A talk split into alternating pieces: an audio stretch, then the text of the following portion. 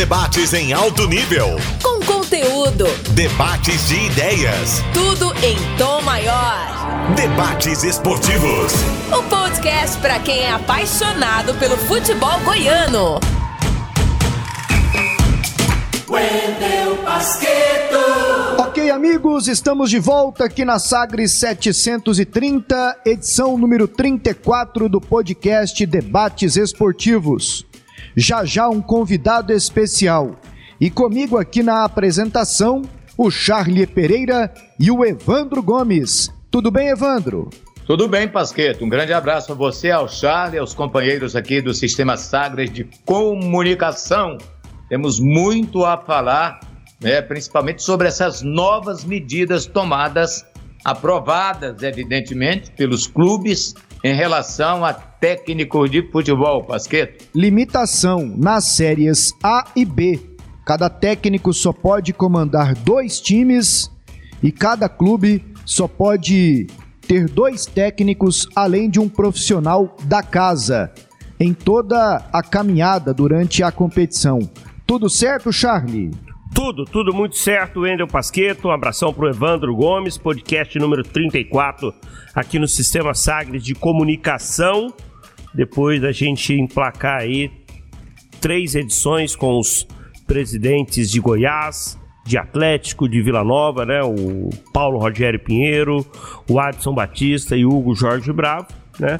Agora a gente chega aí para esse tema específico, né? Que foi essa questão dos técnicos aí, não, não, não teremos mais aquela rotatividade gigante. Teve alguém que escreveu assim, Pasquito, não sei quem foi. Deu ruim pro Anderson Moreira, né? Porque normalmente ele troca muito de time, às vezes não fica muito tempo num, num, num, num clube só.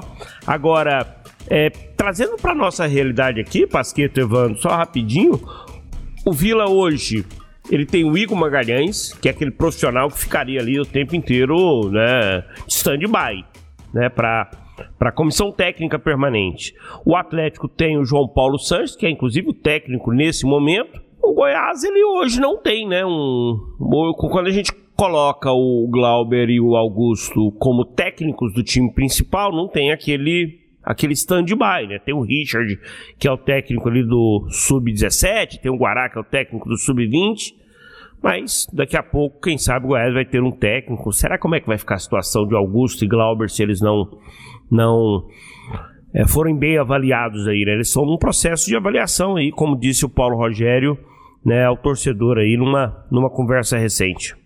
Bom, Evandro, é essa situação, hein? Essa grande Pois é, novidade. A gente pode ver isso de duas formas. Bom, primeiro é que eu acho que o futebol brasileiro não sei se está preparado para. Mas algum dia teria que mudar. É, no ponto de vista em que a gente critica que as constantes trocas de treinadores são prejudiciais aos clubes, e basta ver que os times que mais trocam treinadores são aqueles que vão mal mas eles demoram a se arrumar porque justamente na medida que perdem dois, três, quatro jogos, já mandam o treinador embora. Então esse é um ponto de vista que a gente tem que analisar. O outro ponto de vista é saber se o clube também está preparado para levar, como se diz na gíria, goela abaixo, treinadores que não estão agradando. Nós temos, por exemplo, aqui é, o Atlético que dispensou Cristóvão Borges quando ele fazia um ótimo trabalho na equipe. Se pegar o aproveitamento que o Cristóvão tinha naquele momento, era uma coisa absurda, como já vimos outras vezes aqui, o próprio Goiás demitindo o Ivo Vortman, que em 12 jogos ganhou 11, foi demitido. Então tem esse lado também que o clube vai ter que saber administrar. Às vezes um treinador está bem no ponto de vista de resultados, mas não está bem no dia a dia, que foi isso que causou a demissão do Cristóvão no Atlético. Agora, do outro lado, também tem essa história, né? Como que o Goiás, numa segunda etapa, teria que ficar com o Enderson Moreira da forma como o Enderson estava levando a equipe esmeraldina. Então, são dois lados muito bons para a gente falar aqui com calma, com paciência aqui no podcast, Pasqueto. É uma grande discussão que desde a última quarta-feira à noite fomenta o debate em redes sociais, TVs, com os programas esportivos e programas de rádio, jornais e tudo mais. Né? Você pode analisar por vários pontos, como disse o Evandro Gomes. Eu, por exemplo, acho que essa é uma prerrogativa exclusiva dos clubes, contratar e mandar embora, e serve para que eles criem juízo, para que eles deixem de ser capachos da CBF. A CBF tem que tomar conta da seleção e organizar o campeonato. Essa continha ali, o calo do dia a dia, quem tem que ver se é bom ou ruim é o clube. Evidente que quem mais troca de técnico. Mas foi, foram eles, eles que aprovaram, hein? Estou me baseando no que disse o Watson, que foi uma reunião de cartas marcadas. Charlie, a gente vê só a maioria dos grandes votando a favor. Eu estou muito desconfiado que algo tem nisso aí. Não sei se uma composição de time grande, Confederação Nacional de Técnicos, porque é uma curriola de técnicos com grandes nomes que ali talvez com medo pensem numa reserva de mercado. Alguma dúvida que o jovem técnico está se ferrando com essa nova medida? O cara agora, para ter um espaço em um time grande, vai demorar um pouquinho mais. Vai demorar um pouquinho mais. Eu acho assim, deveria ter sido mais discutido, amplamente discutido. O futebol brasileiro não está preparado para isso. Daqui a pouco, não se assuste se a gente tiver uma enxurrada de ações na justiça, inclusive, de técnicos querendo o direito de poder trabalhar no Campeonato Brasileiro, sem limitação de um ou dois times, é, um, um, ou dois técnicos é, por, por time na competição. Eu acho que isso é uma prerrogativa eu, exclusiva do clube. Eu concordo com você que eu acho que era um assunto que poderia ter sido mais discutido, mais conversado. O CBF, a gente tomou conhecimento dessa pauta depois que ela foi aprovada. Né? A gente não tinha é, o conhecimento em relação a essa proposta da CBF. Claro, não somos nós que vamos decidir, mas eu acho que a classe de técnicos, os clubes, eles poderiam ter tido um tempo maior para absorver esse debate, entender, debater, né, absorver essa informação nessa proposta e debater entre eles. Né? Quando o Watson diz, aqui na Sagres mesmo, que foi uma reunião de cartas marcadas, né, que houve, no caso, uma articulação antes, acho que é aquela situação dos clubes conversarem entre eles, ó, oh, vai ter isso aqui, eu vou votar. Você vem comigo? Você vem comigo? Você vem Flamengo? Você vem Santos? Você vem Grêmio? Você vem Atlético? Acho que houve foi isso antes da, da, da, da, aprovação ali na Série A e vale lembrar depois foi aprovado também na Série B. Série B apenas dois times votaram contra, o Londrina e o Vila Nova. Né, o Hugo Bravo chegou a dizer que é uma uma situação ridícula essa, essa limitação aí é, de, de, de, técnicos, né, de troca de técnicos e ações dos, dos clubes aí em relação aos técnicos. O Atlético também votou contra, né, na Série A, o Goiás votou a favor. O representante do Goiás no, no Conselho Técnico foi o Arlen Menezes, vice-presidente de futebol. Mas eu, sinceramente, eu acho que foi uma decisão dos clubes.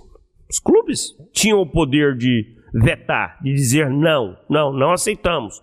Vamos esperar mais um campeonato para a gente poder, ano que vem, voltar a debater esse, esse, esse assunto. Foi uma decisão deles. Agora, essa, essa observação que você fez, Pasqueto, sobre, sobre um grupo pequeno de, de, de técnicos trabalharem sócios, né, serem cartas marcadas, está mudando, Pasqueto. Isso está mudando. E está mudando, talvez não dando brecha para os jovens, mas para os estrangeiros. Hoje existem muitos estrangeiros, coisa que não acontecia há um ano, há dez anos atrás, há uma década atrás.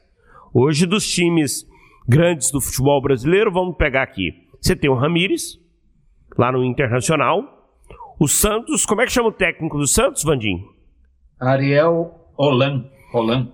Você tem o Crespo no São Paulo. E aí quem mais tem? E tem o Abel no Palmeiras, português. O Abel no Palmeiras, né? Você tem assim, você vê assim, dos 12 clubes grandes do futebol brasileiro, quatro são técnicos né, de, de, de fora, são, são estrangeiros. O do Atlético Paranaense também é um português agora. Então, assim, você vê que os jovens talvez não tenham grande espaço, mas os estrangeiros estão tendo. E nós estamos vendo muitos nomes daqueles chamados medalhões que não estão no mercado agora. Luxemburgo, o Abel, mesmo com o grande trabalho que fez no Inter, está desempregado. O Dorival Júnior, há um bom tempo, não está hum, fora do mercado. É, tem o Filipão, tem o Mano, tem o Dunga, que nunca mais ninguém falou sobre ele. São esses aí. Agora sim, o que pegou de surpresa Charlie Pasqueto é que ninguém tocava nessa ideia. Eu acho que o, o, o Pasqueto tocou num ponto assim, foi uma coisa de surpresa. Talvez por isso o Adson tenha levado em conta essa ideia de que foi uma coisa imposta ali, discutida que foi de carta marcada. Porque você tinha algum conhecimento da possibilidade disso acontecer? Tinha. Isso já Ninguém tinha sido, isso já tinha sido colocado em pauta outra vez, Evandro. Pelo Sim. menos uma vez. E aí os clubes, os clubes é, vetaram, né? Mas é a liberdade de mercado, cara. É você ter a convicção ou não e pagar o preço ou não do seu planejamento ou falta dele. CBF não tem que buscar interferir nisso, não. CBF tem que cuidar do Tite, com aquele auxiliar dele lá, que vai para as entrevistas e nunca deu um chute numa bola. A seleção não ganha de um europeu, tem 230 anos. CBF tem que cuidar de ajudar os clubes e parar de brincar com o dinheiro da Globo, rapaz. A Globo, pergunto, a Globo, não, não existe. A Globo, não Evandro. também, Pasqueto, uma associação de treinadores? Existe, uma né? delas. acho que são, são duas. Uma delas, uma delas é o Zé Mário, que é o presidente, se não me engano, a Federação de Treinadores.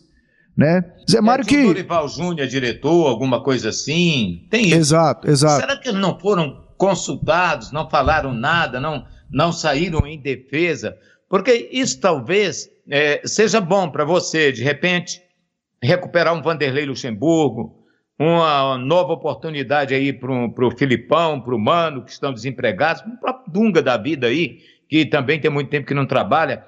Porque às vezes o cara chega numa pressão para fazer um trabalho tipo Filipão no Cruzeiro. Poxa, na situação que estava o Cruzeiro, não era Filipão, eu acho que ali ninguém daria jeito no time do Cruzeiro.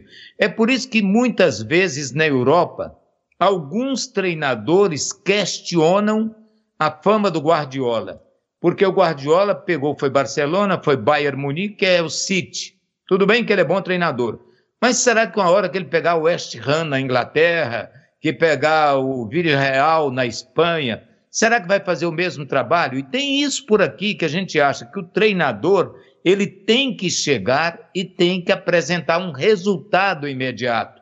Isso nem sempre acontece. Talvez nesse ponto seja bom também para dar uma chance a esses treinadores de trabalharem um tempo mais para mostrarem os seus valores, né? Ou para o treinador mostrar o seu valor. Eu falei assim, sobre os estrangeiros que estão trabalhando aqui no futebol brasileiro, nos principais clubes. Agora, cê, vamos pegar aqui técnicos jovens. O Pasqueto lembrou dessa dessa é, desse pessoal. É, tem o Rogério Senna, é um técnico jovem, não é? Técnico jovem, né? Já um pouco rodado, mas jovem. O, o Fluminense tem o Roger Machado. Bragantino Barbieri. Barbieri. O Corinthians, não, o, o Corinthians, o Mancini já é um técnico já mais, mais rodado, né? O Renato Gaúcho no Grêmio, também é um técnico já mais rodado. O Cuca no, no Atlético Mineiro, mais rodado. Aí você tem o Felipe Conceição, é um técnico, é um técnico jovem. No Bahia, quem está comandando o, o, tricolor? É o Dado Cavalcante? É o Dado Cavalcante. Sim, já, já, já, já, já é mais rodado também. O Jair Ventura está no esporte. Né? Na nossa realidade aqui, nós temos o Wagner, que já tem uma experiência, né? não é um técnico jovem. Né? O Augusto e o Glauber são técnicos novos, né? Então, eram até bem pouco tempo atrás profissionais ali das categorias é, de base e o Atlético está na busca do seu técnico. Agora, pelo que disse o Adson, dificilmente vai ser um técnico jovem. Na entrevista que ele deu essa semana na Sagres, né? Ele até deu uma dica, falou assim, um profissional que qual o termo que ele utilizou? Profissional que está precisando se recuperar. Foi. Eu só gostaria de completar aqui a minha opinião, é, quando eu falava que os clubes deveriam se impor um pouco mais, e talvez pela falta de organização não consigam, porque são inferiores, é, são reféns da, da CBF. CBF que brinca com o dinheiro da Globo, e aí os clubes ficam ali morrendo de medo, né? Quem paga a premiação da Copa do Brasil é a Globo. As negociações no Brasileirão são individuais, as pessoas esquecem disso.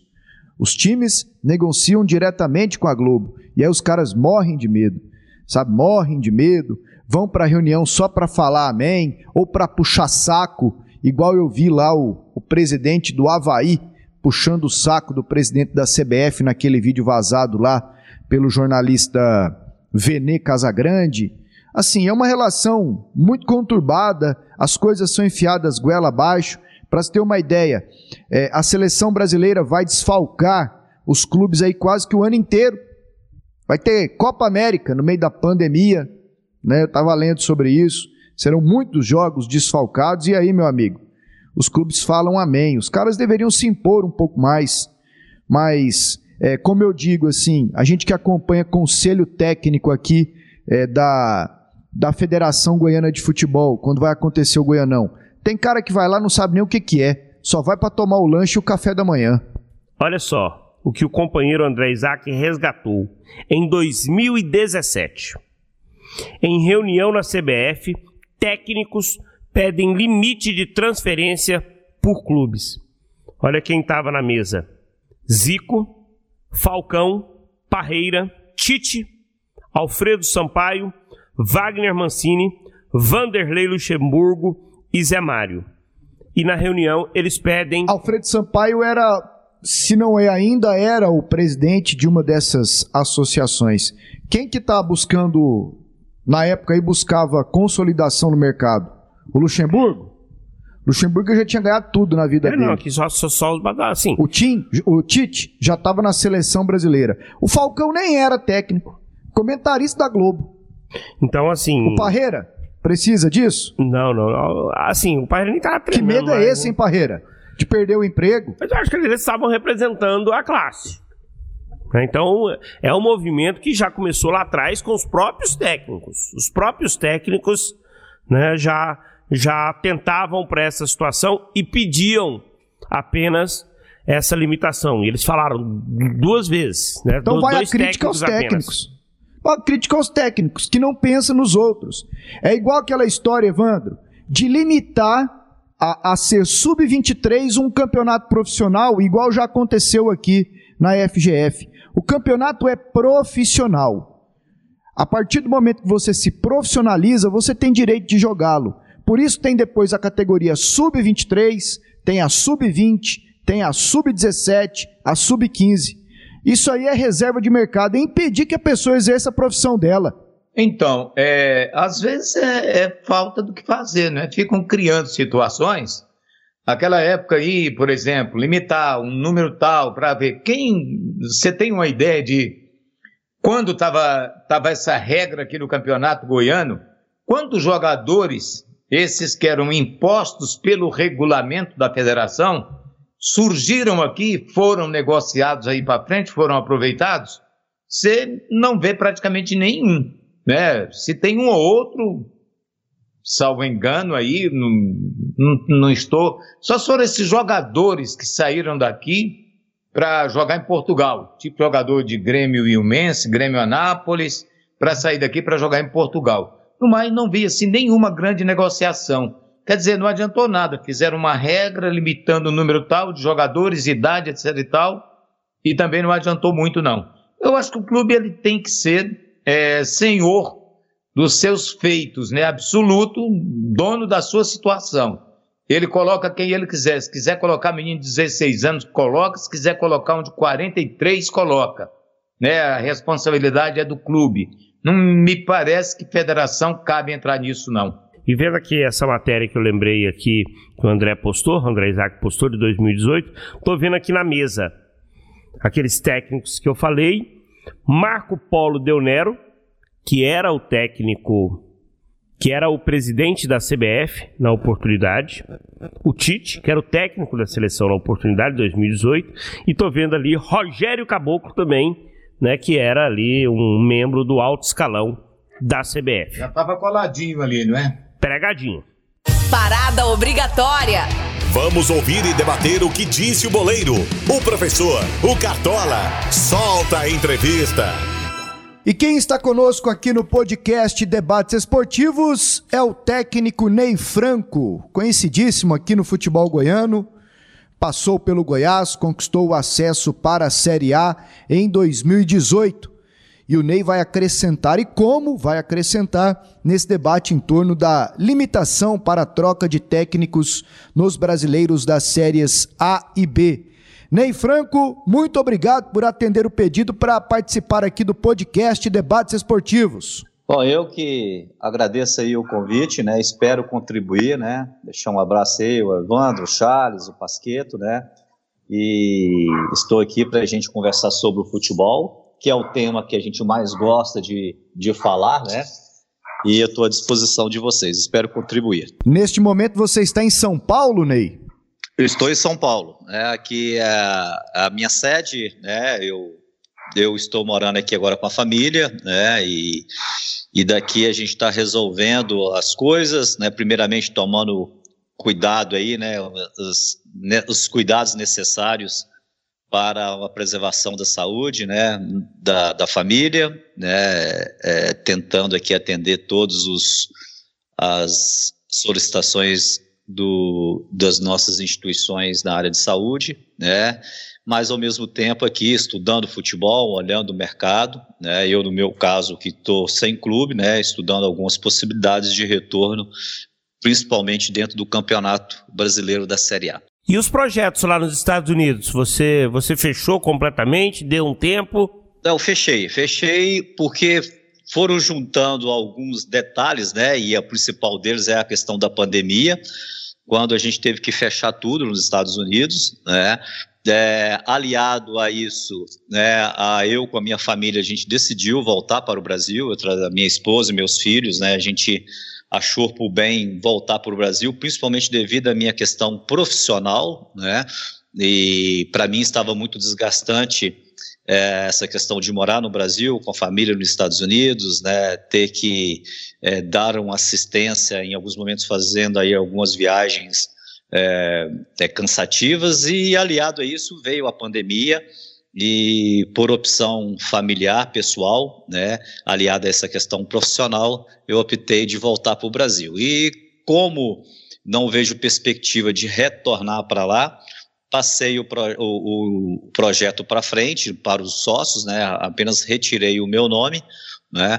Para que eu me concentre totalmente aí a minha profissão aqui no Brasil, né? E fique mais próximo da minha família. Só para confirmar, o, o, projeto seu eram, eram, eram clínicas, né? Você tinha clínicas de futebol, né? Eram escolinhas trazendo aqui Isso pro... era, era, na realidade, era uma, uma academia de futebol situado em Celebration, né, que é uma, uma cidade anexa ali próximo de Orlando, né? É, aliado a isso com uma, uma escola de inglês, né, que é a OLA, que é uma das, das grandes escolas de inglês que tem nos Estados Unidos, que a gente tinha uma parceria, né, e, e eu era parceiro na, nas duas, nas duas, uh, nos dois empreendimentos, tanto na escola de futebol como na escola de inglês, né? E fiz uma negociação, acabei né, me tornando, né, passando essa, essas cotas que eu tinha nos dois, nos dois investimentos e retornei para o Brasil. Ô, Ney, um abraço para você, Evandro Gomes. É, opinião sua, primeiro, sobre essas novas medidas dentro do futebol relacionadas à troca de treinadores, duas apenas por clube, Série A, Série B. Qual a opinião que você tem sobre isso? Qual a repercussão que teve aí no grupo de WhatsApp de vocês, treinadores? Grande abraço. Olha, abraço, Evandro. Olha, Evandro, acho que é um primeiro passo né, para a gente tentar minimizar né, essa questão do excesso de, de, de, troca de treinadores que a gente tem nos clubes brasileiros, né? Então, eu, eu é uma medida da CBF, né? É, e eu concordo com essa medida, por achar que é uma tentativa de, de ter essa diminuição, né? E algumas vezes até algumas mudanças assim arbitrárias que tem dentro de um clube de futebol, né? Hoje a gente sabe, infelizmente, a gente tem essa certeza pelos números, a gente já vê que tem alguns estudos mostrando isso, que tem algumas trocas de treinadores que ela não, não se resume apenas ao resultado do, do, do desse profissional dentro do clube. E existe algumas arbitrariedades em algumas mudanças técnicas, né? E é de solicitações, de pressão em cima de uma diretoria, em alguns problemas, algumas questões do, da, da equipe não estar funcionando ou não ter resultados positivos, mas em clubes que talvez o, o problema ele seja mais estrutural, né, mais político do que conceitos técnicos ou conceitos do, dos treinadores, né? É, e logicamente que em alguns momentos tem a, a troca realmente devido a, ao resultado técnico, né? Mas em alguns momentos é, eu acho que a gente cara, carecia um pouco mais de, de, de paciência em alguns momentos para que o trabalho pudesse se engrenar, que não é um trabalho, não é um trabalho é, é, é, não é um trabalho assim tão simples de ser feito, né? Então tem alguns pontos importantes, né? Eu acho que a partir desse momento também, né? Eu acho que para os dois lados, eu acho que os clubes eles vão, vão ter que ser mais criteriosos na contratação de um treinador, né? Então acho que cada clube tem aí o seu perfil, da forma como que ele gosta de jogar, né? Então acho que vai ter que estudar o perfil do treinador, né? Vai ter que olhar o currículo do treinador, ter mais referências sobre determinado treinador, né? É, então acho que é um detalhe importante. E do treinador também, eu acho que o treinador ele vai ter que ter, a partir desse momento, uma capacidade também de avaliar a oportunidade de trabalho, né? Assim, tendo em vista que será oferecida apenas duas oportunidades ou duas oportunidades para o treinador dentro de uma temporada. Então, em alguns momentos, você também, como treinador, né, principalmente aqueles treinadores que têm mais nome, têm mais mercado, ele também, é, eu acho que ele vai ter mais critério, um momento de querer, de aceitar também alguns desafios sabendo que ele vai ter, dentro da Série A, e me parece que agora a Série B também aprovou o mesmo modelo, né, de ter apenas ali é, é, essas duas possibilidades dentro de uma temporada. Né? Por que, que eu falo essas duas possibilidades né, e apostar? Porque é ruim para um treinador você, né, dentro de uma temporada, você ser dispensado em dois clubes e depois não ter condições de se alocar e, e exercer a sua profissão em, em outro clube, né? E, e, acho também que um terceiro detalhe importante é que depois né, de consolidado isso, de ser entendido isso pelo público, pela mídia, pelos profissionais do futebol, né, eu acho que também os presidentes de clubes, os diretores de clubes, eles vão receber assim, menos pressão é, em relação a uma troca de treinador. Hoje você sabe que qualquer resultado negativo, em duas, três sequências de resultado negativo, existe uma cobrança da rede social, né, do torcedor, né, é, ou do, da, da, das torcidas organizadas, é, né, que eu coloco entre aspas, né, pseudos, né, organizados, é, é, da própria imprensa, que em alguns momentos é, uma diretoria, um presidente de clube queria até uma manutenção de uma comissão técnica, mas a pressão ela é tão grande, né, é, a, que acaba sucumbindo e se entregando. Então, acho que quando todo mundo que estiver envolvido no futebol entender que é prejudicial ali, principalmente uma segunda troca para o clube, né, eu acho que começa a tendência, né, é diminuir, né, esses números né, absurdos que a gente tem na temporada. Você vê um Botafogo que caiu né, ano passado com quatro trocas de treinador, o próprio Goiás aí também com três trocas de, treina, de treinadores, né, e finalizou uma competição né, com, uma, com uma comissão técnica é, é, é, da casa, e por aí vai. Se você for avaliar as quatro equipes que caíram, né, foram um pouquinho né, né é, é, nessa linha, né? E também para os clubes as questões financeiras. Eu acho que tem um impacto enorme dentro do, do, da questão financeira, financeira dos clubes que, que têm responsabilidade, essas responsabilidades econômicas, né? A gente sabe que tem clube hoje que paga três, quatro, cinco treinadores, né? É, eu mesmo sou um treinador que eu estou em casa, né, que eu recebo ainda de, de clubes né, que trabalhei no, no, no, passado. Eu acho que isso também é, acaba é, até auxiliando né, de forma indireta na hora de um treinador, um, ou de um presidente ou de diretor de futebol optar por uma mudança de treinador. Então eu acho que os clubes vão ter que ter mais critérios para contratar. Eu acho que o próprio treinador também vai ter que ter uma capacidade para avaliar é, os convites que tem, né? E como eu falei anteriormente, é uma medida, né, que vai ser testada nessa temporada e tomara que dê certo, que seja um primeiro passo. E logicamente que não tem, né, o clube não tem essa obrigatoriedade de manter um profissional se ele achar que não é interessante. Bom, ouvimos aí a opinião do técnico Ney Franco, que está com a gente aqui neste bate-papo, junto com o Charlie Pereira e também o Evandro Gomes. E agora outro técnico importantíssimo na história do futebol goiano está com a gente para opinar sobre essa questão da limitação da troca de técnicos nas séries A e B. Professor Hélio dos Anjos, direto do Recife, hoje comandando o Náutico. Muito bom recebê-lo aqui mais uma vez no podcast Debates Esportivos da Sagres, Hélio. Igualmente, amigo. Bom dia a todos. Bom dia, Evandro, Charles, a você, o Ender, o grande Ney, Prazer estar com vocês. Hélio, e o que, que você achou dessa, dessa pauta que foi para a Série A, foi para Série B, apresentada aos clubes e aprovada. A gente pegou aqui agora a opinião do Ney. O Ney entende que é algo válido, algo que precisa ser colocado em prática, até para saber se vai dar certo. Mas você hoje treina um time de Série B, que também vai ser impactada aí por essa nova regra. Como é que você recebeu essa aprovação dos clubes? Na Série B foi bem apertada. Aliás, foi bem, foi bem definida, assim, foi 18 a 2. Na Série A que a coisa pegou, ficou mais apertada. Olha, eu acho que é a grande evolução é, que nós estamos tendo, nós, da, nós treinadores, nossa classe, está conquistando. Independente de que no início vai trazer um transtorno muito grande em relação ao mercado de trabalho, o, o próprio treinador brasileiro está muito acostumado né, a trocas, trocas, trocas, a trabalhar dois, três, em quatro, três, quatro clubes numa temporada.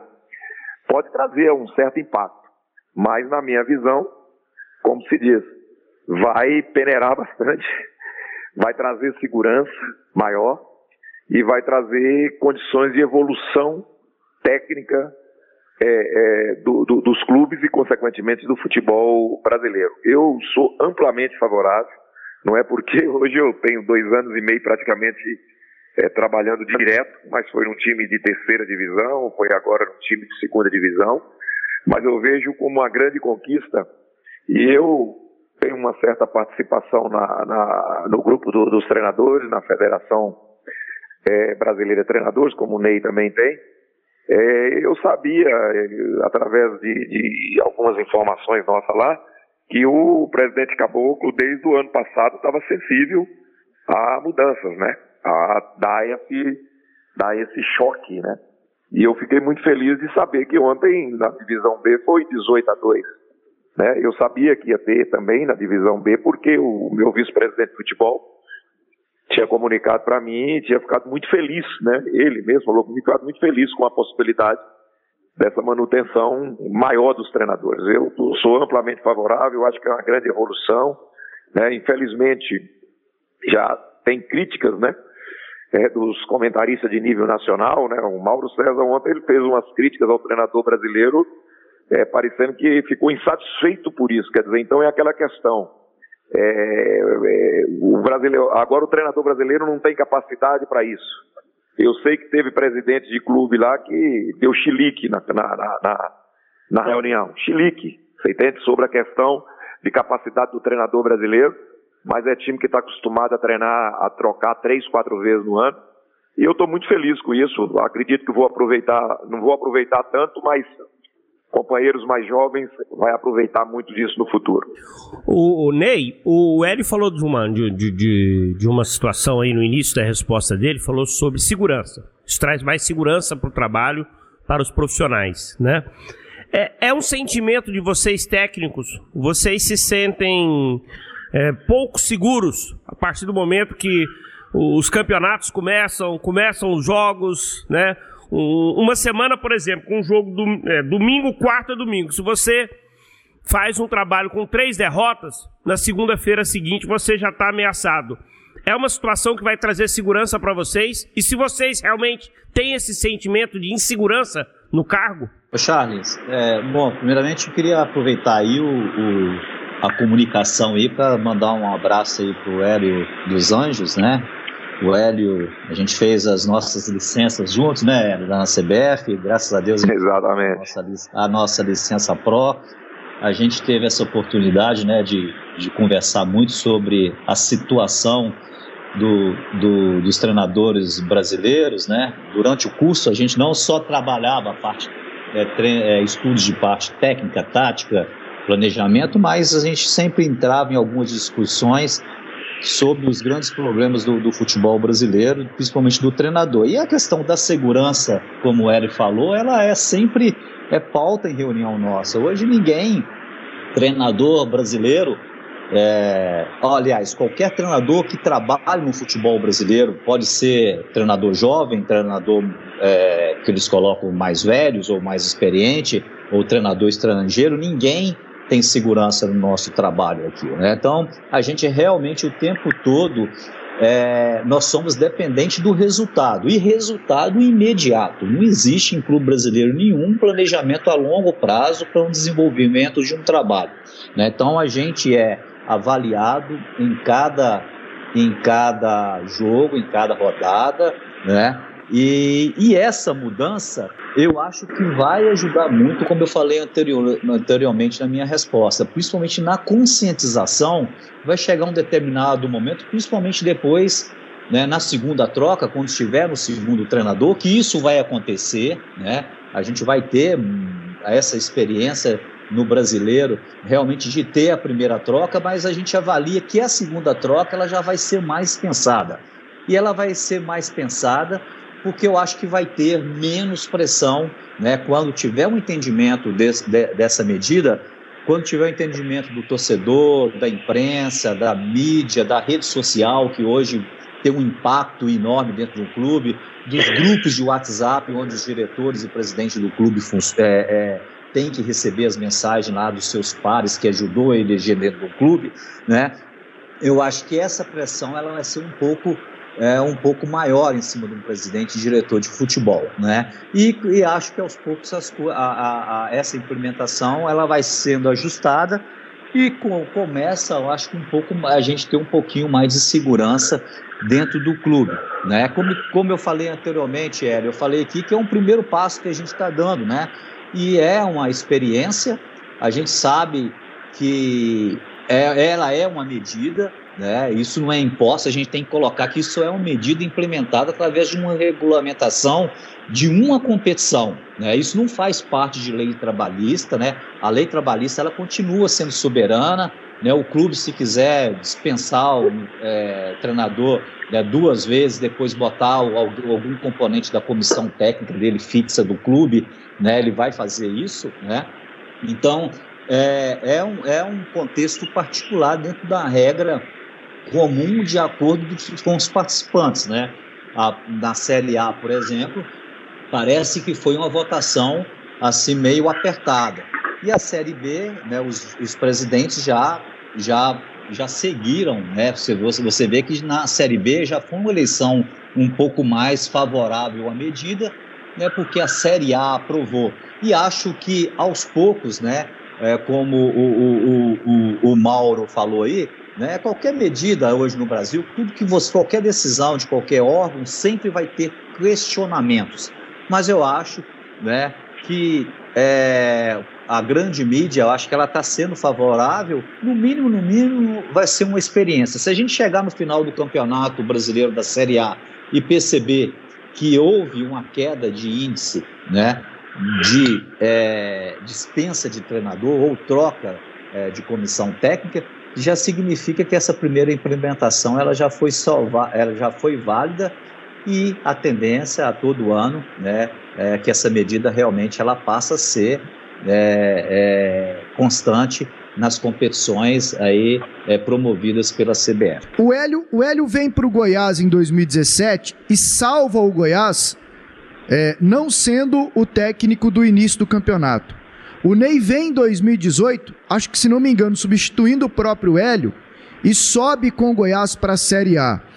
Os trabalhos num determinado momento, e como disse o, o professor Ney Franco, no futebol é um universo muito particular. Tem um determinado momento que não rende. Imagino que os senhores já tenham convivido e vivido isso. Não rende de jeito nenhum, por mais que você troque, converse com jogadores, é, tentem dar ali uma estimulada, tem uma hora que não rende e aí precisa trocar. Como é que vai ser isso agora se de repente o presidente se vê, professor Hélio dos Anjos, na obrigação de ter que esperar um pouco mais e vendo que o time dele não rende? Gostaria que o senhor respondesse depois o professor Ney Franco. Olha, eu acho essa questão de não render ela está muito também na questão cultural é, de que perdeu o vestiário, é, de que perdeu o comando, é, que tem que dar uma chacoalhada, né? Está envolvido tudo isso. E nunca está envolvido o trabalho, nunca está envolvido a qualidade do trabalho, a, a, consistência que esse trabalho possa ter depois de passar por uma, uma um momento ruim, é, o imediatismo eu vejo da seguinte forma, sabe? Eu acho que é, essa tentativa pode sim inibir esse tipo de situação, sabe? De que, é, ah, não dá, é, não dá mais, você entende? Eu acho que o próprio jogador brasileiro está tá, tá passando também por essa transformação, sabe? Porque é, muitas vezes essa história de que, que perdeu o grupo é, é, é, totalmente diferente do que muitas vezes as pessoas que estão fora do futebol falam de um treinador, de um comando. Eu acho que a própria, a própria evolução cultural do, do jogador brasileiro, você entende? Está fazendo com que essas, essas situações levantadas é, externamente acabem. Eu vejo, da, eu vejo de uma forma diferente hoje a relação com o grupo de jogadores. Eu, eu acredito que o Ney também já passou por algumas etapas na sua carreira e, e, e ver dessa acredito que veja dessa forma também. Eu acho que é uma evolução no geral dos jogadores, é, dos treinadores e essa evolução, graças a Deus, também está começando, tem que começar a ser mais forte perante, é, entre os dirigentes. No momento que acontecer que todo mundo tenha esse mesmo essa, essa situação seja equilibrada, a tendência é acabar um pouco com essa questão de vou lá salvar, você entende? Um time. Eu acho que parte disso aí. E aí, Ney, qual a tua opinião sobre o tema? Olha, eu, eu acho o seguinte: é, a, a, nossa profissão como treinador é um trabalho muito desgastante. Né? Você, durante uma temporada, é, você percebe né, vários momentos, né, principalmente um treinador que está há muito tempo dentro do clube. Hoje, um treinador ficar um ano à frente de um clube, ele, final da temporada, ele já pode soltar foguete, né? Por exemplo, o que acontece com o Renato Gaúcho hoje no Grêmio, é, praticamente é um, é um caso único no, no, no futebol brasileiro. Mas a gente está falando de um, de um profissional que está fazendo um trabalho muito bom e nos momentos de turbulência, pelo nome que tem dentro do clube, pela representatividade que tem perante o, o torcedor do clube, ele, ele se mantém, né? Ele se mantém. E isso, em alguns momentos, em todos os clubes, a maioria dos treinadores, por mais nome que tenha, né, é, durante uma temporada, depois de seis, sete, oito meses dentro do clube, no momento que vem essa turbulência, né, a pressão em cima de um diretor de futebol ou de um presidente do clube é muito grande para uma troca, né, muito em função né, hoje em dia das, dessas redes sociais. Em alguns momentos, quem está no dia a dia do treinador lá acompanhando do, o treinamento sabe que o trabalho durante a semana está sendo bem desenvolvido, está tendo uma, uma resposta dos, dos, jogadores dentro do treinamento, e por algum motivo, quando vai para o jogo, os resultados não encaixam. Mas a gente sabe que se tivesse uma, uma continuidade, até se perder essa temporada em termos de resultado, não conseguir um título, não conseguir uma classificação para Libertadores, ou não ficar no meio da tabela, você sabe né, se tiver uma continuidade no ano seguinte, os erros vão ser é, é, é, é, corrigido, a rota ela vai ser contornada, né? E pode, poderia sim dar um resultado mais positivo para o clube, né? Mas a gente tem exemplos aí de treinadores, né, que já passaram pelo clube. O Hélio é um deles, né? O que o Hélio, o histórico do, por exemplo, do Hélio dentro do Goiás. Se você for olhar, é um histórico lindo, né? Vários momentos de pegar o time, situações difíceis, e tirar o time de situações difíceis, de ganhar, de ganhar é, títulos, mas no primeiro momento de turbulência, né, isso vale para o Hélio, o Hélio, vale para mim, em alguns momentos de turbulência eles preferem trocar um treinador do que, que deixar esse treinador de novo reestruturar o clube para uma próxima para uma próxima temporada. O que, por exemplo, que me vem na cabeça, por exemplo, né, o Marcelo Oliveira no Cruzeiro, né? É um time, foi bicampeão brasileiro. Você ser bicampeão brasileiro num clube é muito difícil, né? além de tudo estar tá funcionando, tem que ter o dedo do treinador. Aí no ano seguinte, por não ir bem numa Libertadores, já troca tudo, né? Ao contrário, tinha que chamar esse treinador e, e, e fazer uma leitura, ver realmente quais os, os, jogadores estão ali realmente envolvidos com o projeto do clube, ou quais jogadores que estão usando o clube apenas para ser um trampolim para ir para uma Europa, que bota essa parte individual à frente da coletiva, né? Então, esse respaldo do treinador, né, que eu acho que ainda falta no futebol brasileiro, né? Então, por isso que eu volto lá no critério. Eu acho que hoje, a partir desse momento, o clube vai ter que ter um critério maior para contratação e depois disso ele vai ter que dar mais autonomia e entender e saber passar junto com o treinador por esses momentos difíceis de, tu, de turbulência, né? Agora, existem casos também que nós treinadores que a gente percebe em um determinado momento que o seu trabalho não está tendo eficiência. Né? Em alguns momentos, até você, como treinador, já percebe, você tem esse bom senso de analisar, ver o feedback, cara, já pedi né, aqui, realmente não dá para mim, e você senta com, com o presidente e, e num comum acordo você sai do clube. Eu acho que isso pode, pode acontecer a partir desse momento também, né, principalmente depois da segunda troca, né, é, e, e, e, como eu falei anteriormente, então eu acho que é uma medida né, é tomada, né, é, e essa medida né, a gente vai ter agora na prática nesta competição e finalizar a competição. Eu acho que a gente tem que avaliar os números, né?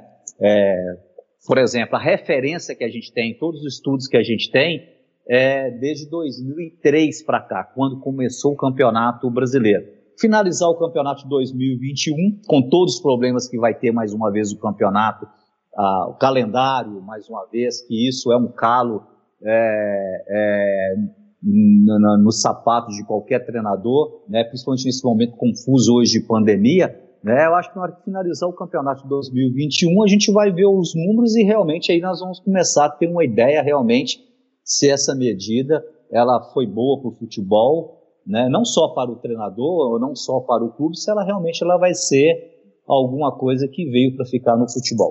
Evandro Gomes, pois não? É, para cumprimentar o Hélio dos Anjos, nós estamos com o tempo um pouco avançado. Professor, uma curiosidade, eu até questionei aqui com o Charles. Digamos que o senhor tem as duas oportunidades aí na Série B pelo Náutico. Não deu certo, saiu. Você pode trabalhar na Série A a regra vale só para aquela série ali? Você pode trabalhar em outra série normalmente? Olha, eu, eu ainda, eu ainda, Evandro, não tenho conhecimento é, e não posso dar essa informação, assim, sabe? Posso falar sobre isso. Porque até hoje mesmo, eu acordei agora, está tendo uma pequena discussão no grupo de, de treinadores sobre é, essas, essa decisão, né?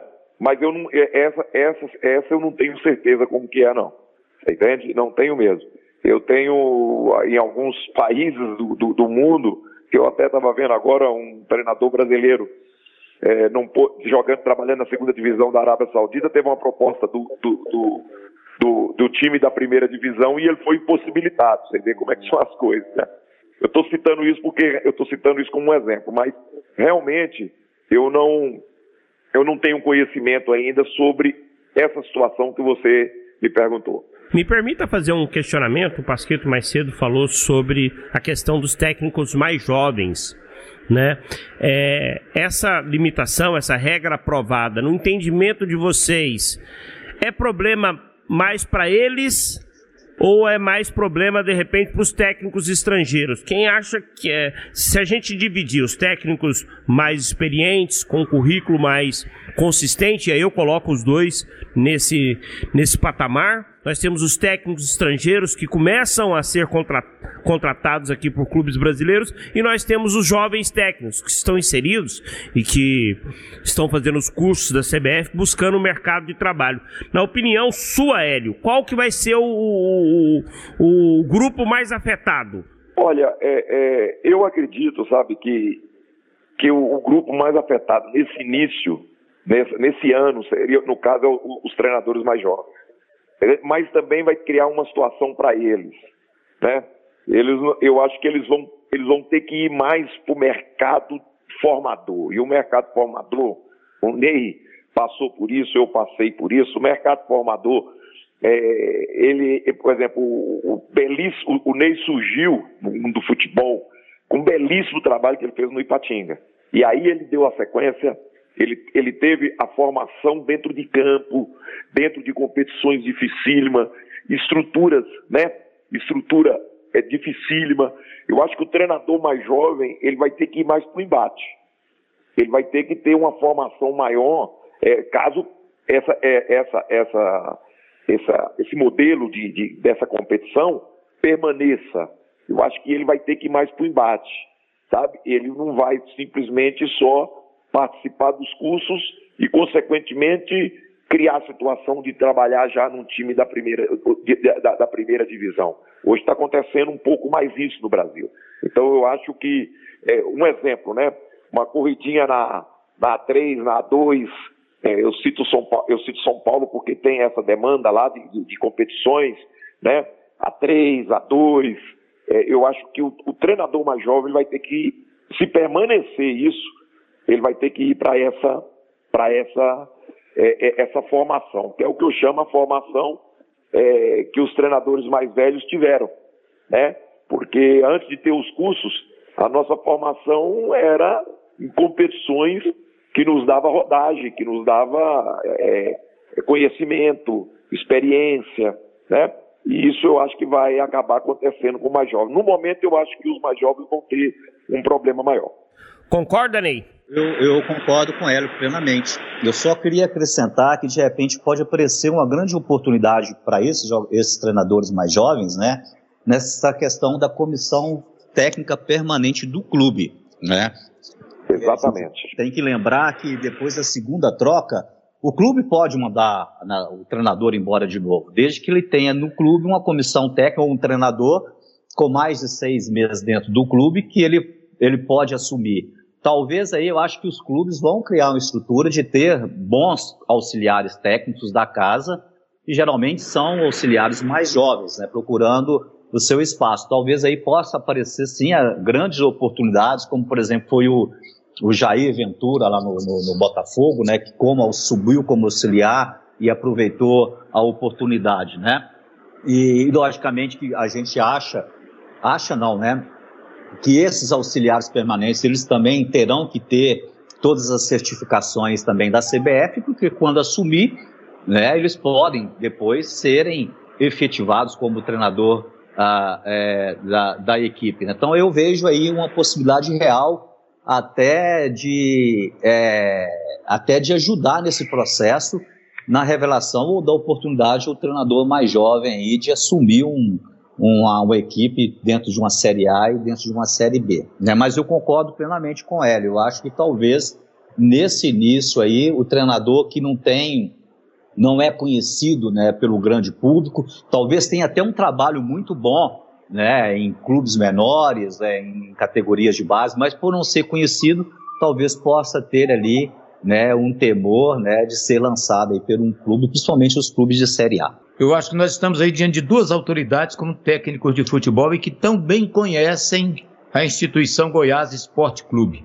Hélio dos Anjos, um dos maiores da história do clube, Ney Franco em duas oportunidades.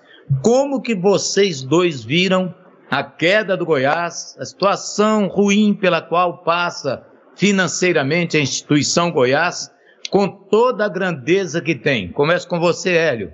Olha, Evandro, é muito difícil você dar uma opinião, posicionar em relação a um clube que você tem né, naturalmente um carinho imenso, que você tem realmente um, um conhecimento do que é o Goiás, né? Eu acredito que, olha, para falar a verdade, de longe a gente fica assim, fica até, eu fico triste, né? Eu fico triste, muito triste, porque é um clube de uma grandeza, né? Imensurável. A gente sabe o que, o que é a qualidade desse clube. Eu acredito que o, o maior pecado do, do, do, Goiás nos últimos anos em relação a, a futebol foi não ter uma centralização de decisões. Só isso. Eu acho que, que comitê, é, cinco, seis pessoas decidindo, é, eu acho que isso não leva a lugar nenhum, você entende? Não leva a lugar nenhum, principalmente é, clubes que não têm ainda. O, o, o, o Goiás já tem, é um time de know-how, de, de, de grandes vendas de jogadores, mas não tem uma capacidade como é um Santos hoje, como é um, um, né, um Flamengo. Aí você, você tem problema e rapidamente resolve com a, com a, com a garotada. O Goiás ainda não tem, não tem, essas condições. Então, o que eu vejo, o maior problema do Goiás nos últimos anos foi decisões é, é, técnicas, técnicas serem definidas, que formação de elenco é decisão técnica, ser decidida por seis pessoas que, na minha visão, com todo respeito, não tem capacidade técnica nenhuma para decidir esse tipo de situação. Agora é aquilo que eu, que eu, eu friso. O Goiás vai recuperar. O Goiás tem camisa para recuperar. O Goiás tem é, é, coisas é, altamente positivas que, se forem usadas, vai recuperar sim. Até mesmo nesse ano. Eu tenho, eu, eu tenho essa convicção. E você, Ney, você teve mais recentemente no Goiás, inclusive no, no, no, no cenário aí de 2020. Né? Se a gente pegar a regra do, do Campeonato Brasileiro 2021, né? o Goiás começa com você na Série A, você acaba sendo desligado. Depois vem o Thiago Largue, que ficou pouquíssimo tempo, também foi desligado, e contratou depois o Enderson Moreira. Ou seja, né, nessa regra nova nós não teríamos o Enderson Moreira contratado pelo Goiás, né? Já teria que pular para o Augusto, para o Glauber, que são os profissionais da casa. Mas você teve inserido no, no, no, início de 2020, no Brasileirão. Como é que foi ver a queda do Goiás e qual foi o principal motivo, na sua opinião? Bom, eu vou falar da parte técnica, né? É, eu acho que, e eu, é, sem problema nenhum de falar isso, acho que a gente teve muitos problemas no início da temporada. É, eu acho que a gente não montou um elenco forte para iniciar competição, as competições, principalmente a responsabilidade que a gente tinha logo de início, você se apresentar em janeiro e já ter uma competição em fevereiro numa Copa Sul-Americana, um mata-mata. Então a gente não não preparou adequadamente para isso. Quando eu falo não preparou, não é preparar a equipe tecnicamente e taticamente. Então, foi um clube de início de temporada muito confuso em relação a contratações, e eu me incluo nesse meio, eu não estou transferindo responsabilidade nenhuma, né? Então a gente teve uma série, uma gama de jogadores é, contratados. É, o problema foram a forma a fórmula como esses jogadores foram contratados. Eu posso falar com isso com propriedade, porque a maioria dos treinadores, a maioria não, que foram três, três, é, quatro jogadores que eu indiquei para contratação, infelizmente os quatro não deram certo. É um, foi o Henrique Almeida, que chegou no clube é, devido a, a, experiências anteriores que eu tive com esse atleta comigo, que me ajudou muito, que jogou muito comigo, principalmente no Curitiba em seleção brasileira, ele chegou no clube numa situação é, que a gente imaginava que ele renderia fisicamente e ele teve os problemas físicos dele, né? É, e depois, mais uma contratação que foi do lateral esquerdo, que, que eu trouxe, pedi a contratação de, de, de, de, que veio de Portugal, que era uma, era uma posição na época muito carente no Goiás, que acho que também não foi selecionada, continua carente ainda, é, e mais teve um desgaste, logicamente que eu entendo no, na virada de ano, um meu pedido de renovação de contrato com, com o Felipe, que foi para o Fluminense, o próprio Vaz, que a gente trabalhou para ficar no clube, mas no início não ficou porque ele tinha algumas propostas, né? o próprio Barça, e a gente, nessa mudança, a gente perdeu essa estrutura do clube, é, essa linha dorsal da equipe, né, com a saída do Michael também, né, que a gente perdeu essa linha dorsal do clube, a gente teve que remontar a equipe e a gente não foi feliz nas contratações, né, por vários motivos, né. Então, é, é, esses motivos vocês já sabem, né, eu acho que foi um ano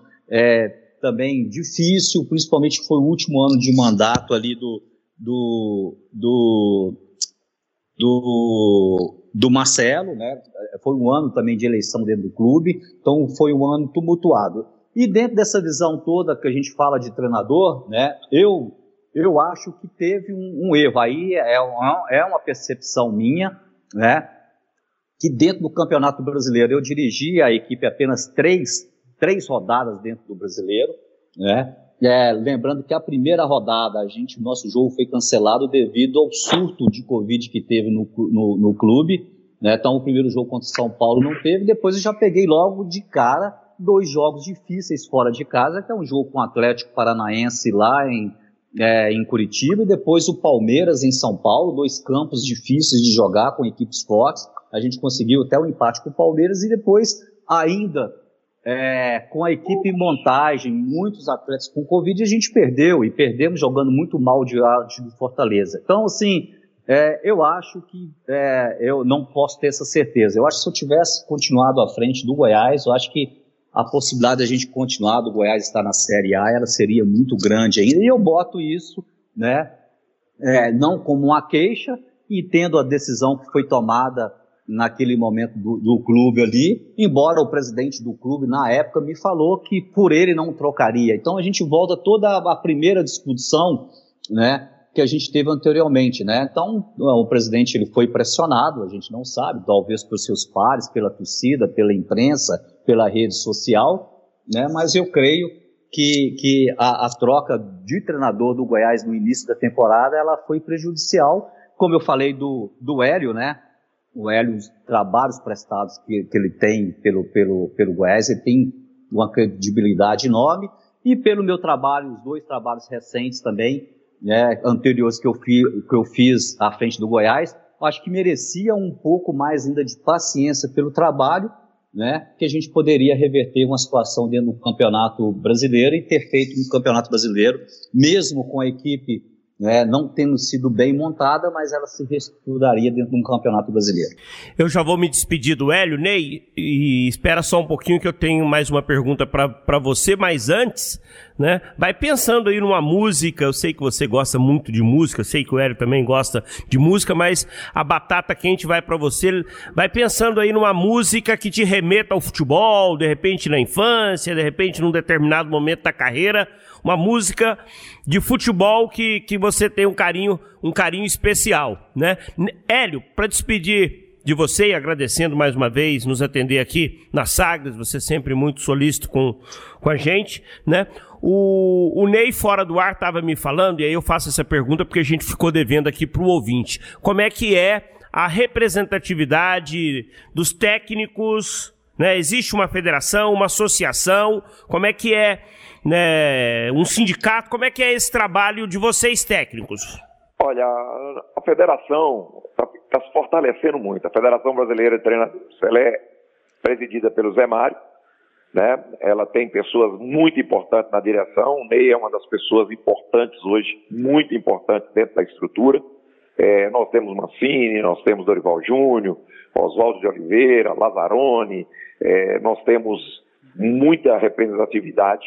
É, em todas as reuniões envolvendo, envolvendo é, a parte técnica dos campeonatos, o presidente Caboclo convidou o nosso presidente, que é o Zé Mário. Zé Mário, nessa última situação, foi, foi participou, você entende?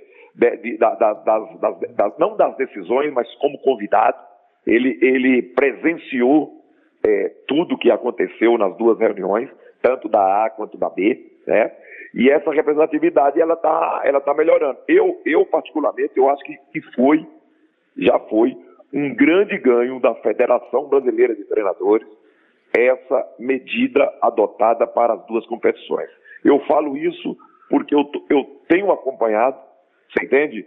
a, o relacionamento com a CBF nesse, quesito. Os nossos pedidos, e agora a gente está tentando partir né, para a, a, a questão da lei Caio Júnior, é isso? Mas essa lei depende muito, muito é, dos políticos, né? tanto do, do, do, Congresso Nacional, da Câmara, né? e tem a bancada da bola, que muitas vezes está dificultando algumas situações. Né? O momento também dificulta um pouco em relação tanto a sindicatos quanto a federação, porque o, no momento o país, é, o próprio governo federal não é muito né, pela, pela posição, pelas posições, não, não, não, é muito, não apoia muito esse tipo de situação, mas o trabalho é muito bem feito. Pode ter certeza que o trabalho é muito bem feito e hoje eu publicamente, publicamente eu quero parabenizar o presidente da, da Federação Brasileira de Treinadores, é Mário Barros, que foi sim e é sim, você entende? Uma pessoa que tem buscado o melhor para a, a nossa classe. E essa medida já é um ganho muito grande para nós e vamos para a experiência. Vamos ver o que, que vai acontecer, como o Ney falou, né? vamos ver o que, que vai acontecer em relação a essa, a essa medida para o futebol brasileiro lá na frente. Lá em dezembro a gente já tem alguma conclusão sobre isso. Ô Hélio, rapidinho aqui, o Goiás não deu conta de tirar o Nicolas do Paysandu, perdeu um grande jogador? Perdeu, perdeu um grande jogador, um jogador altamente competitivo, né? um jogador interessante, quando eu cheguei no Paysandu, ele jogava na beirada de campo, pelo lado esquerdo. Né? Nós fizemos a cabeça, mostramos, batemos papo, levamos ele para a região central de campo como centroavante, né? E aí sim ele deslanchou. Deslanchou, tendo um, um número de gols muito alto, né? Um exímio cabeceador, né? Um jogador tático, um jogador, um jogador muito bom para a competição Série B, mas muito bom para a competição Série B. Realmente não consegui levar esse jogador e da mesma forma também eu vi ontem os acontecimentos e se tem uma pessoa no Paysandu, a minha, passagem, a minha saída do Paysandu foi conturbada em relação a, a, a, ao dirigente principal, né, em relação ao executivo que estava lá. Mas esse presidente do, do Paysandu é uma pessoa muito séria muito sério. O Maurício Sting é uma pessoa que eu respeito muito né, e é uma pessoa muito séria. E eu gostaria de ver o Nicolas no Goiás, sim. Seria muito, muito bom. Hélio, muito obrigado. Não vou dizer que é boa praia para você, que certamente vocês estão com medidas restritivas também aí no Recife, mas um bom final de semana. Igualmente, muito, um abraço, um abraço especial ao Ney, tá? um abraço especial ao Evandro, fiquei feliz, vacinou, né, Evandro? Ontem, parece, não é isso? Ontem de ontem. Né? Um abraço ao Posqueto. Tudo de bom para vocês aí. Deixa eu voltar aqui agora com o Ney Franco, porque tem uma pergunta aqui da Natália Freitas, que acompanha o dia a dia do Atlético Clube Goianiense. O Atlético vai anunciar um técnico para disputa de brasileiro de Copa Sul-Americana. Ney, você chegou a ser procurado por alguém do Atlético, pelo Watson Batista, é ele que realmente é o profissional que, que, que contrata lá no clube. E se não, você tem interesse, teria interesse? O que, que você pode falar sobre um possível convite de treinar o Atlético Clube Goianiense? Bom, primeiro, Charles, aproveitar aí e deixar o, abraço aí para o Hélio também. Foi um prazer participar desse bate-papo né, com, com vocês, né? E a presença do Hélio com certeza enriquece muito. Bom, em relação ao Atlético, não, Charles, não, tem, não tive nenhum contato do Atlético, né? Sei que é um, é um clube que está aí disputando a, a, o campeonato regional, né? É, em breve tem uma Copa Sul-Americana, que inclusive mudou o formato esse ano, né? Vai ser um formato, é, não é mais é, o como foi ano passado, já começar logo no mata-mata. Eu acho que isso é muito importante, você ter um grupo de chave, uma chave, né? Você ter essa oportunidade de crescer dentro da, da competição, né? Mas eu não tive nenhum, nenhum contato do Atlético, né? E, e, conhecedor e conhecedor aí do Atlético também, a gente sabe aí quem que toma né, todas as decisões dentro do Atlético é o, é o, é o Watson, mas não tenho nenhum, contato em relação ao Atlético. Ney, agradecendo você então por nos atender aqui para esse podcast da Sagre 730, desejando sorte a você aí na sequência da temporada, certamente daqui a pouco estará num grande clube do futebol brasileiro. Eu sei que, que você gosta muito de música, né? Vez ou outra tá não sempre. Vale na beira do cais, vale? na beira do cais. Não, não, vamos. Ney, Ney, e, e, a, e, essa música sua, me permita, né? É, a, a, letra dela, o nome, o nome da música, né? Ela acaba virando, digamos, um, um meme, né? O, o Goiás estava mal, pessoal colocava, colocava o Ney cantando essa música. Você fez uma, uma ah, apresentação ah, no, no, no, no, no Bem Amigos. Ah. É, é, coisa de rede social do torcedor, eu sei que você entende. Mas você, você gosta que.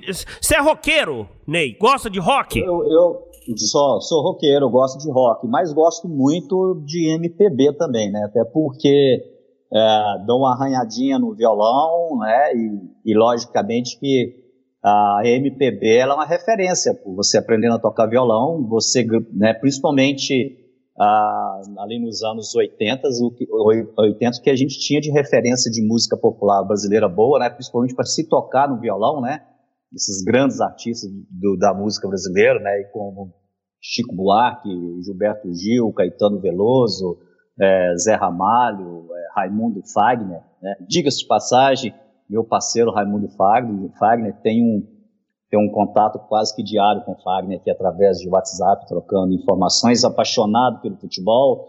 Uh, e o futebol te dá essas coisas, né? Eu, eu gosto de escrever também.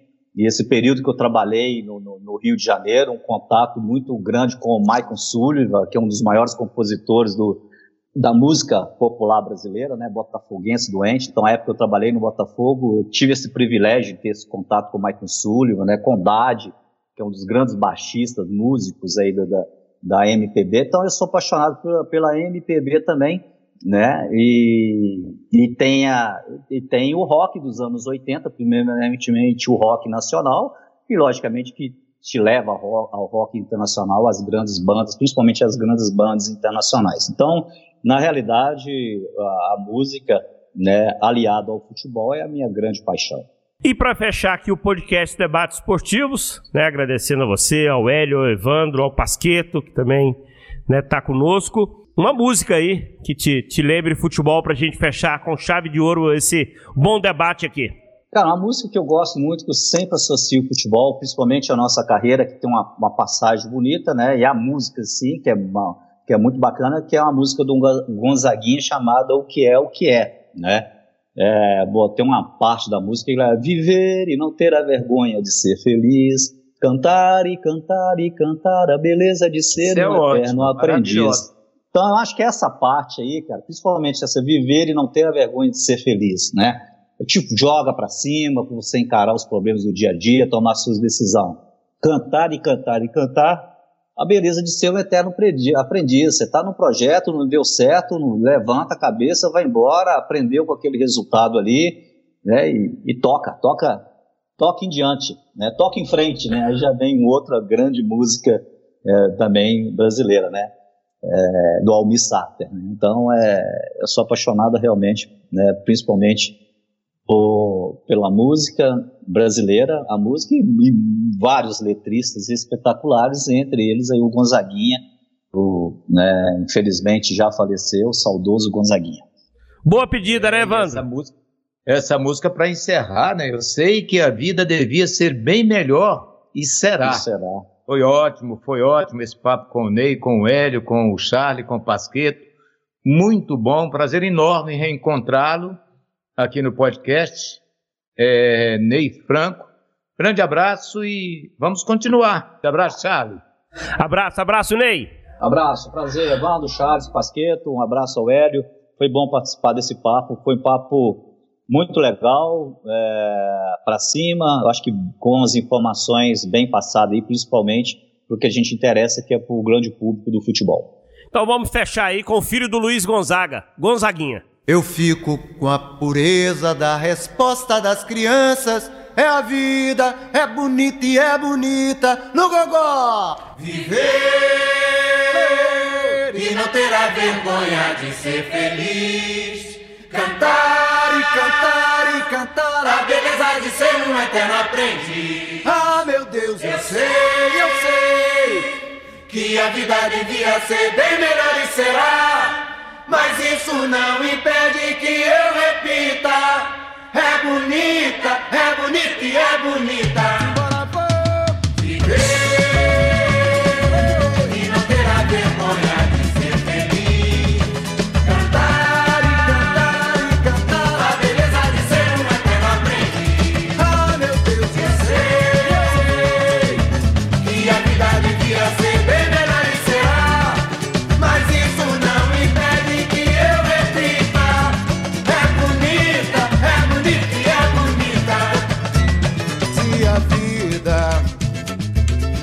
Vida o que é, diga lá, meu irmão. Ela é a batida de um coração. Ela é uma doce ilusão. Eu, mas e a vida? Ela é maravilha ou é sofrimento? Ela é alegria ou lamento? O que é, o que é, meu irmão? Há quem fale que a vida da gente é um nada no mundo.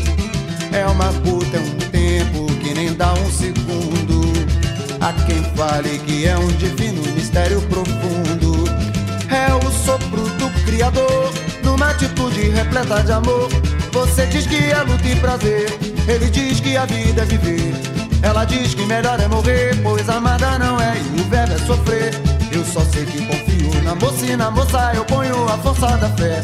Somos nós que fazemos a vida, como der ou puder ou quiser. Sempre desejada, por mais